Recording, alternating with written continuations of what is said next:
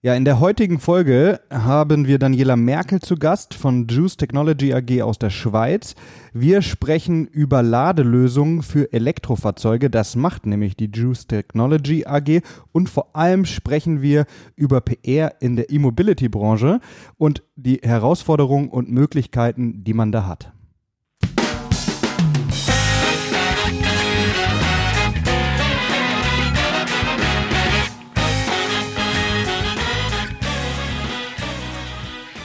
Ja, herzlich willkommen bei einer neuen Folge Club der Pioniere.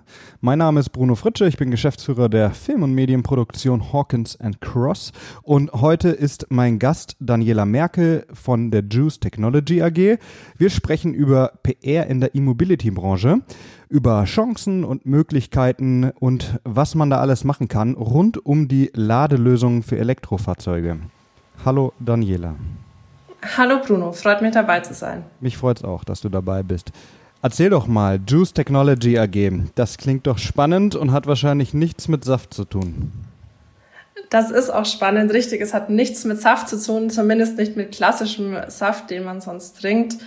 Ähm, die Juice Technology AG, wie du schon gesagt hast, ist ein Schweizer Unternehmen mit ähm, dem Entwicklungsbüro in Zürich und wir stellen Ladeinfrastruktur für Elektrofahrzeuge her. Also das heißt, ähm, mobile Ladestationen, ähm, stationäre Ladestationen, auch Schnellladestationen und ebenfalls aber Softwarelösungen wie zum Beispiel ein Last- und Lademanagementsystem, Bezahl- und Abrechnungsmöglichkeiten, Freischaltsysteme, mit dem diese Ladestationen dann sozusagen verwaltet werden können. Ähm, also das heißt, Ihr entwickelt die Ladelösung für alle Möglichkeiten von, äh, für alle möglichen E-Mobilitäts- äh, ja, Fahrzeuge, aber ihr seid nicht dafür zuständig, eben die, die Plätze, wo das dann am Ende steht, ähm, zu organisieren und sowas.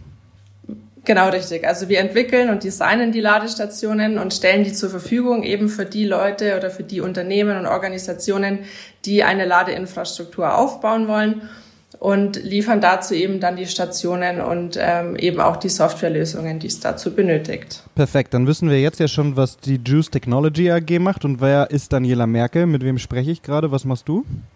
Ich bin jetzt ähm, im Unternehmen seit letztem Jahr für die Kommunikation und PR weltweit äh, für Juice äh, zuständig. Ich war vorher aber schon mit dem Unternehmen verknüpft und habe als äh, Freiberuflerin das äh, Magazin Silent Mag, also unser Unternehmensmagazin, betreut und äh, geleitet. Genau, und seit letztem Jahr bin ich eben jetzt voll dabei.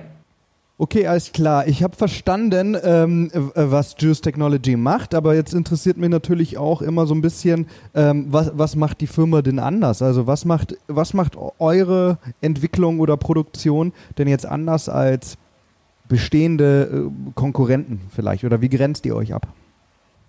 Den großen Vorteil, den wir als Choose haben, ist, ähm, dass wir aus Sicht der Nutzer ähm, entwickeln. Ähm, da muss ich vielleicht ein bisschen ausholen. Also das Unternehmen ist ursprünglich aus einem Eigenbedarf entstanden. Also unser Gründer ähm, hat sich ein Elektroauto ähm, angeschafft und hat dann gemerkt, okay, es gibt keine vernünftigen Ladelösungen auf dem Markt ähm, die er nutzen kann und hat eben recherchiert und ist dann letztendlich aufgrund dessen, dass es einfach nichts gab, selber in das Herstellergeschäft mit eingestiegen und hat es entwickelt und hat sozusagen dann 2014 die Firma gegründet.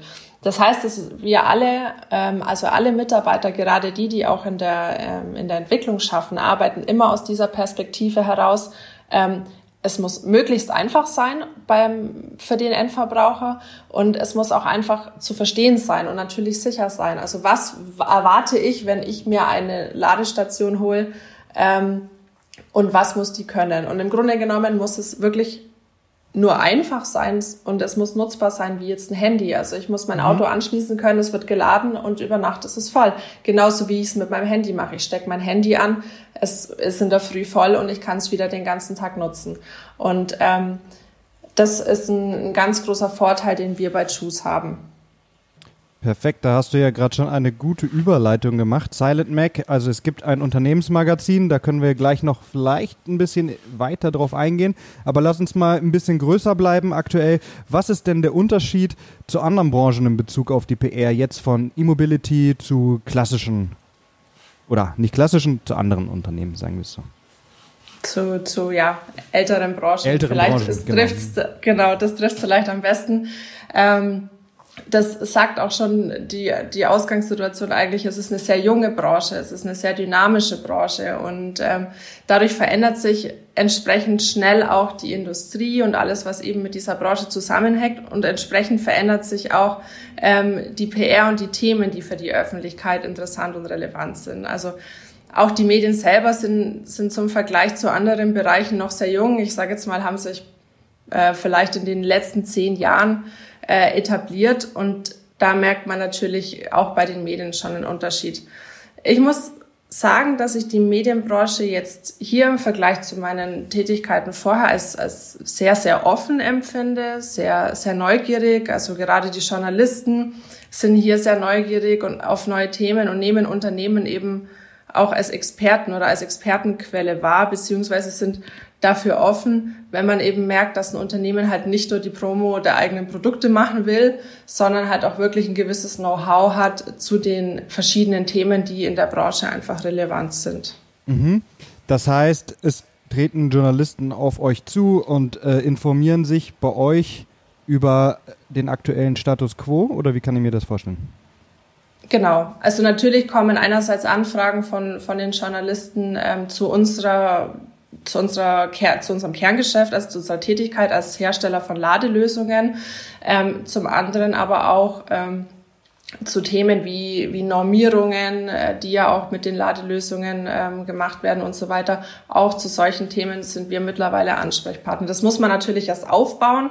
Also man muss erstmal bekannt werden bei den Medien. Das ist auch eine Aufgabe der PR. Mhm. Ähm, und wenn man das aber geschafft hat, ja, sind die da offen. Also im Gegensatz zu anderen Branchen, sage ich mal, kommt man leichter rein, ähm, da wirklich auch einen persönlichen Kontakt knüpfen zu können. Mhm. Das klingt ja ziemlich gut. Ähm, was würdest du sagen, jetzt aus der Zeit, in der du bei, bei Juice Technology bist und vielleicht auch im Vergleich zu vorher, was sind denn die Chancen ähm, für die PR-Arbeit im Bereich E-Mobility?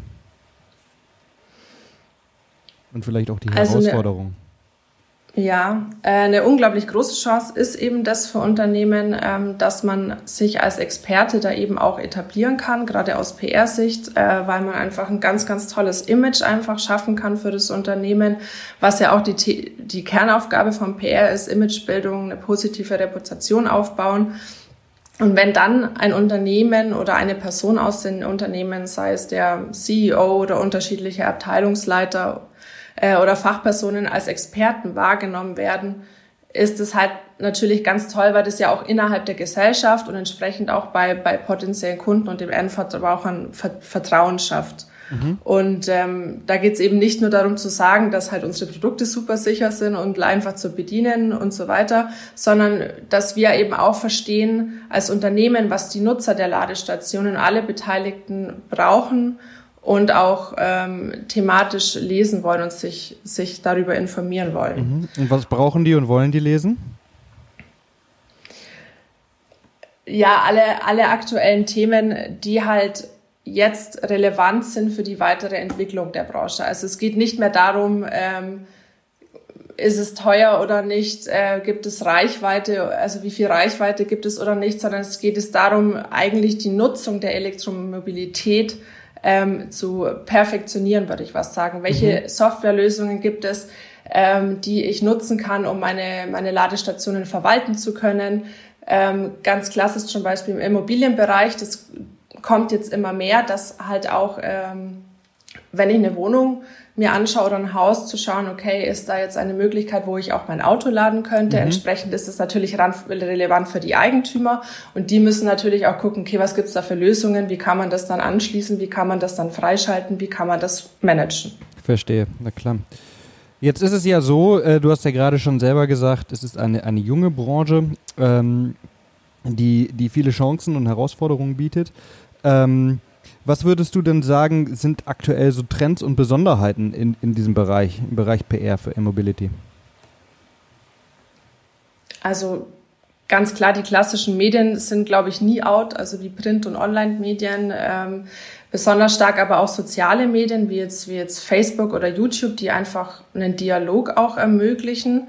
Und gerade bei YouTube ist es spannend in Bezug auf, der, in Bezug auf die E-Mobility-Branche, weil da einfach sehr viele Influencer zu dem Thema auch unterwegs sind, die mittlerweile auch sehr bekannt sind, mit denen wir unter anderem auch einen guten Kontakt pflegen. Und dazu entwickeln sich natürlich auch weitere Trends, wie jetzt das Thema Podcast, was man bei uns jetzt auch sieht, sonst würden wir uns jetzt auch nicht unterhalten. Mhm.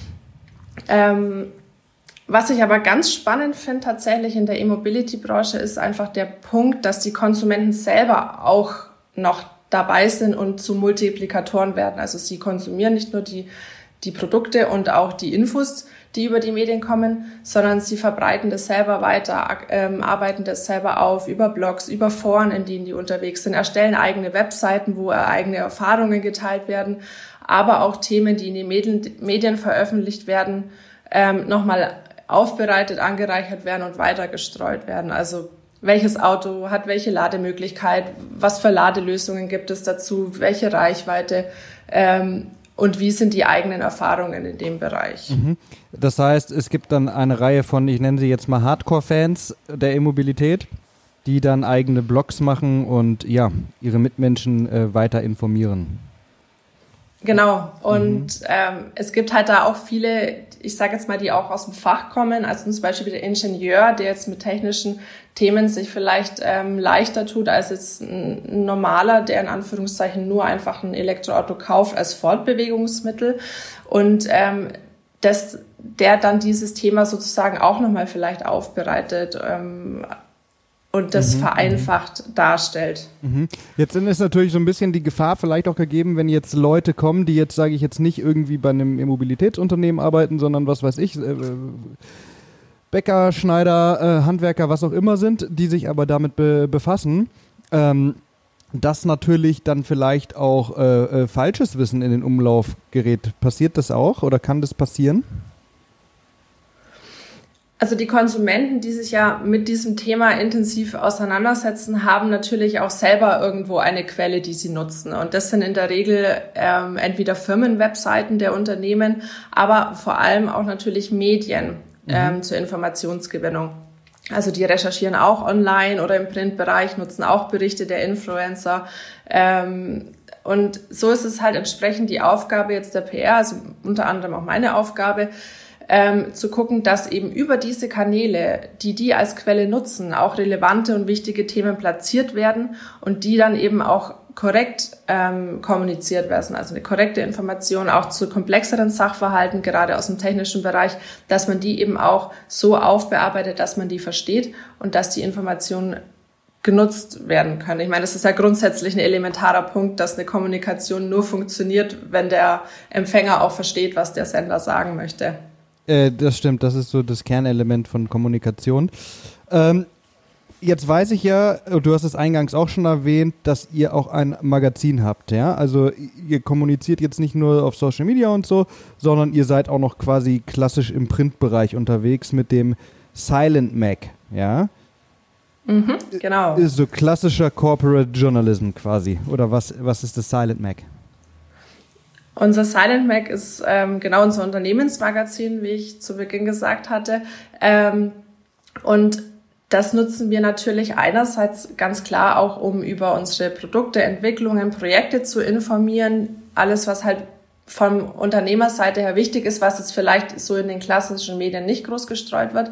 Aber mir persönlich war es auch immer wichtig, ähm, einen einen Mehrwert zu bieten für unsere Leser. Also dass wir eben auch Themen aufgreifen, die jetzt nichts speziell mit unserem Kerngeschäft zu tun haben, wie Ladelösungen, sondern dass da auch Themen drin sind, ähm, die grundsätzlich branchenrelevant sind. Zum Beispiel haben wir eine äh, haben wir eine Rubrik äh, Know-how, wo wir eben solche Fragen, die immer wieder aufkommen, wo auch schnell mal falsche Infos sich verbreiten, aufgreifen, die beantworten.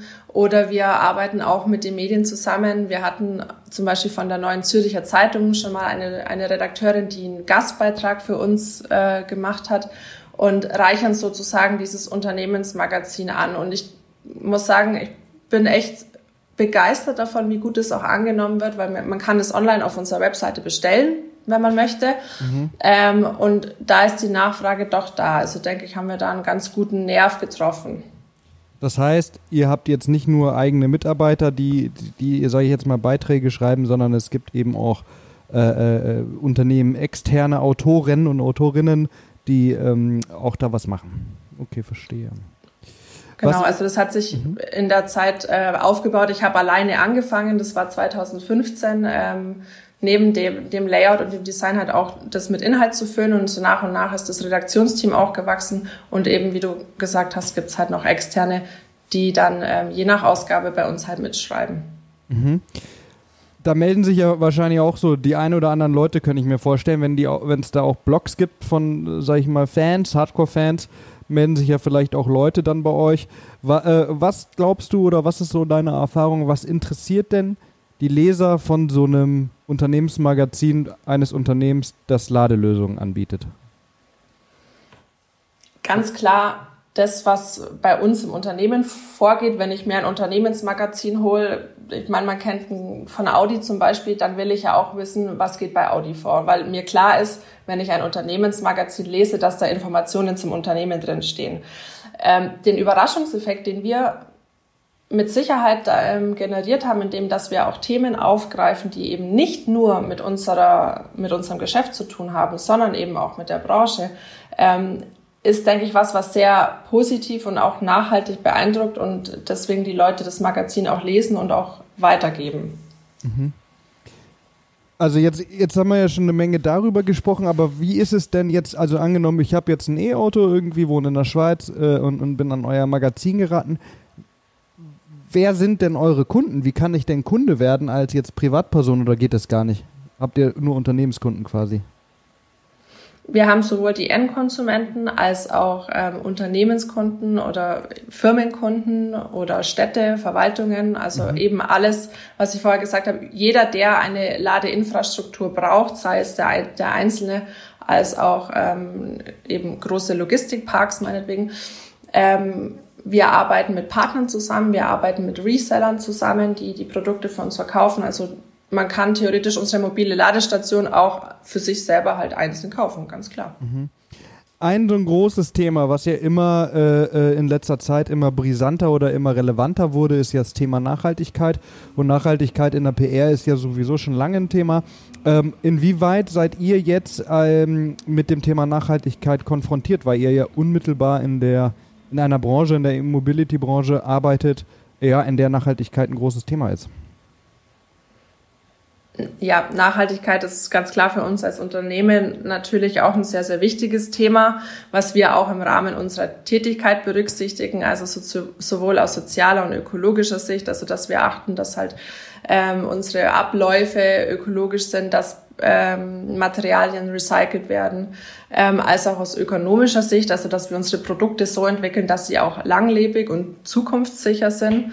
Ähm, wir unterstützen soziale Einrichtungen in der Schweiz, also solche Sachen sind natürlich Themen, mit denen wir als Hersteller auch konfrontiert sind, ganz klar.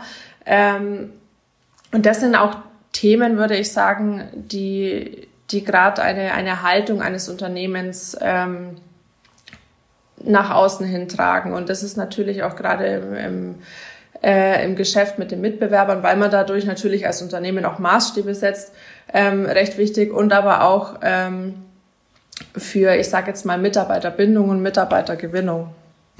Mhm. Inwieweit? Wie meinst du das?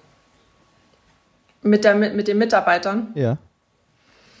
Naja, also wenn ich bei einem Unternehmen arbeite, auf das ich stolz bin, das eine mhm. super Außenwirkung hat, ähm, dann gehe ich da natürlich gerne in die Arbeit, trage das gerne nach außen hin. Also es ist der, der Mitarbeiter, das ist ja so ein Teil der internen Kommunikation, ist ja ebenfalls ein, ein Multiplikator, jemand, der einen Ruf von einem Unternehmen nach außen trägt. Und mhm. umso begeisterter ich bin von, von dem Unternehmen, wo ich arbeite, umso umso länger bleibe ich natürlich dort, umso mehr engagiere ich mich und umso mehr möchte ich auch das Unternehmen vorantreiben.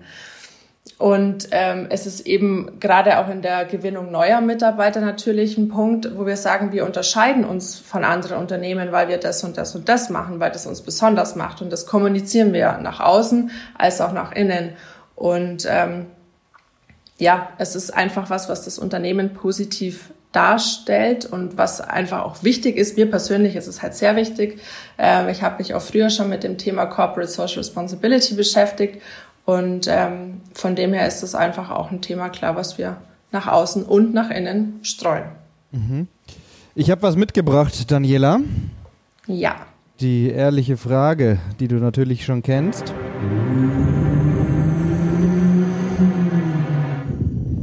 Die ehrliche Frage heute, nein, es ist, es heißt nicht mehr die ehrliche Frage, verdammt, es ist die ehrliche Antwort, ja schon jetzt seit äh, einiger Zeit, aber ich sag's immer falsch. Die ehrliche Antwort auf die Frage, ähm, hat Elektromobilität die Chance, die Verbrenner vollständig zu ersetzen oder ist das nur ein kurzer Hype?